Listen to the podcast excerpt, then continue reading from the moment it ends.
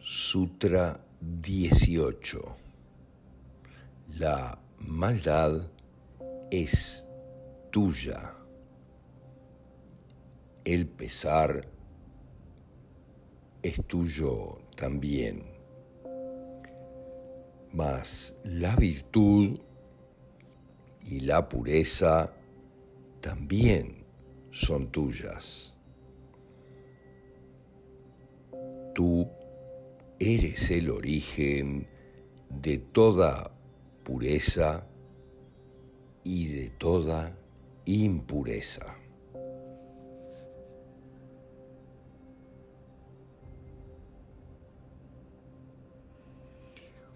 Buda nos hace reflexionar aquí sobre que somos el origen de todo, que en la realidad, si para nosotros somos una flor, pues perfume deberemos liberar obviamente. Pero ese perfume le llegará a los demás. Sin embargo, si para nosotros somos una espina,